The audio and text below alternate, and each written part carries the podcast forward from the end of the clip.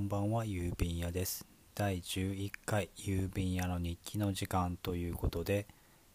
えー、今回は最近というか今年のですね読書の一つのテーマである歴史についてなぜ歴史について、えー、読んだり本を読んだり学んだりしたいのかということについて、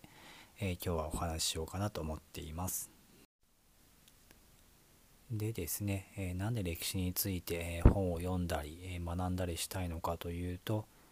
えまあ、まず一つは、まあ、楽しいというかあまり知らないんですね歴史のことを、まあ、授業とかではやってるんですけど、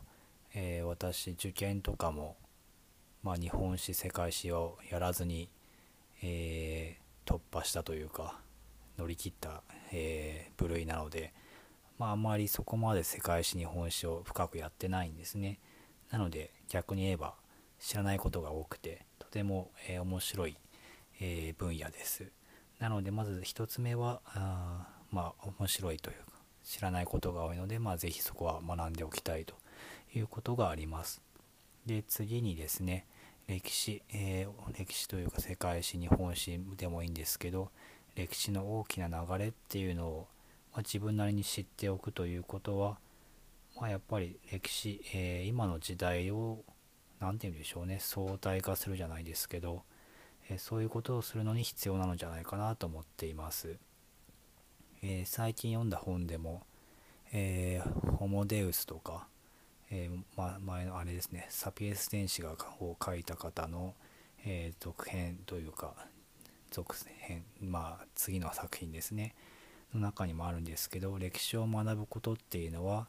まあその歴史の中で変わっていくまあものの見方とか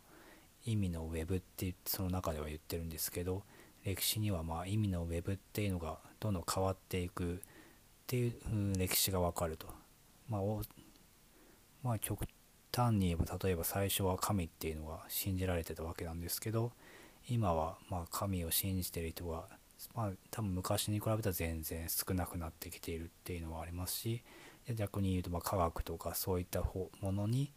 えー、まあ変わなんて言うんでしょうね。いろいろか見方ものの見方というか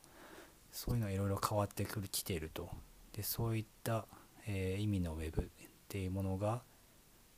変わっていくその経緯を歴史を学ぶことで、えー、分かると。そうすることでそうするそういうまあ意味のウェブが変わっていくことを知ることがまあ歴史を学ぶことの意義であるっていうことがまあ書いてあって、まあ、確かにそうだなっていう、まあ、本当にもうこの、えー、サピエンス天使もそうなんですけど今回のホモデウスもすごい面白くてもうハイライトばっか引いてるんですけど、えー、ということもあってまあそういう何て言うんでしょうね。なのでまあ、その学びたいこと、えー、歴史を相対化できるようにしたいと、まあ、相対化って例えばまあ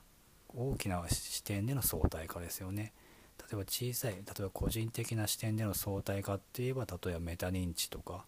そういう自分を客観的に見るみたいなのも相対化ですよね。例えば自分の持っていることを紙に書き出してそれを自分なりにそれを自分で見るっていうのもある意味一つのその時の自分の考えを今、えー、外側から見て客観化して客観的に見て相対的に見ているということで、まあ、そういう小さい視点の相対化もあるんですけどさらに大きな視点での相対化っていうのはやっぱり歴史を学ばないとちょっとわからないのかなっていうのを思っています。なのですね、まあ、なので今年のテーマとして、え、歴史を学びたいなというのがあります。でもっと大きな視点から、えー、まあ、相対化をできるようにしたいということで、えー、まあ、歴史をテーマとして、え今年は読書を、まできるだけしてるんですけど、えその中で、え読んだ本今読んでいる本でベートーベンを聞くと世界史がわかるっていう新書がありましてでそこに書いてあったのが、え、新しいこと、まあ、新製品とかそういったものに、え、価値を見出したのは近代、え、ぐらいであれば1800年前ぐらい1800年ぐらいですかね。その1800年ぐらいの近代でまあ新しいものっていうのに価値が見いだされるというか価値価値が出てくるようになったと。それまではやっぱり今古典芸能じゃないですけど古いものを伝統とかそういったものがそういったものの方に価値があると、まあ、考えてみると、まあ、確かにそうで長い間ずっと続いてきたものに価値があると、まあ、それまではそこまでの時代はまだそんなに急激な変化っていうのはないわけですからだからこそその積み上げてきたものに価値が重き価値に、まあ、積み上げてきたものに価値を、ね、重きを置いてたのかなっていうのはなんとなく分かりますね。でその新しいこと新しいものに価値が出てきたとっていうのに、えー、適用したのが、まあ、ベートーベンだと。私ベートーベンは、まあ、その新しいものが何で価値が出てきたかっていうと、まあ、市民が、まあ、その音楽クラシック音楽の消費の、まあ、中心になった聴くのを中心になったっていうのとあと、えー、まあ、資本主義ですよね資本主義っていうのはやっぱり新しいものがどんどん出てきた方が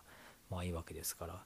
でそれにベートーベンはすごい適応した人物でだからすごい分かりやすくしかも新しいものをどんどん書いていったんですね。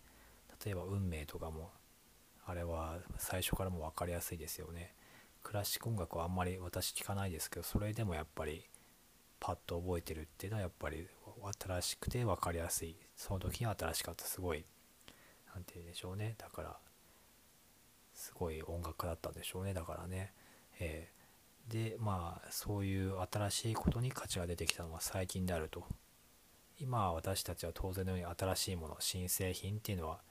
なんとなくいいものだっていう価値があるものだって思っていますけどまあそれまでは、ま伝統というかまあ、積み上げてきたものというかもちろん今でもそういったものに価値は置かれてますけど、まあ、そちらの、まあ、で積み上げてきたもの伝統とかにより価値があったと。新しいものでそこまで価値は見いだされてなかったと、えー、いうことを、えー、まあ、考えるとまあもしかしたらこれからもう一回そっちの伝統とか積み上げてきたものっていう何て言うんでしょうね。だからクロート向けっていうんですかね。こうちょっとした変化でも分かると。ちょなて言うんでしょう。例えばクラシック音楽でちょっと指揮者がちょっとしたいつもの音楽の中でちょっとした工夫をするとかそういった細かいこう初めて聞いた人には分からないけど玄人には分かるみたいなそういったところにもより価値が、えー、見出されやすくなるのかなと思ってます。実際例えばもう今ネットの時代でそうするとまあ、ネットは世界、ね、世界中で、まあ、世界中つながってるわけですからそうするとすごいニッチな市場というかニッチなものでもクロードさんっていうのはすごい世界で考えればある程度いるとでそういったクロード向けの市場っていうのが、まあ、細分化されてできるできてくるっていうのはもしかしたらあるのかななんて思ってます。えー、まあということで歴史についてもうちょっと今年は、えー、深めていってこういう大きな視点での壮大化っていうのをやっていきたいなと思っています。えー、それでは第11回郵便屋の日記の時間今回はここで失礼したいと思います。お聴きいただきありがとうございました。郵便屋でした。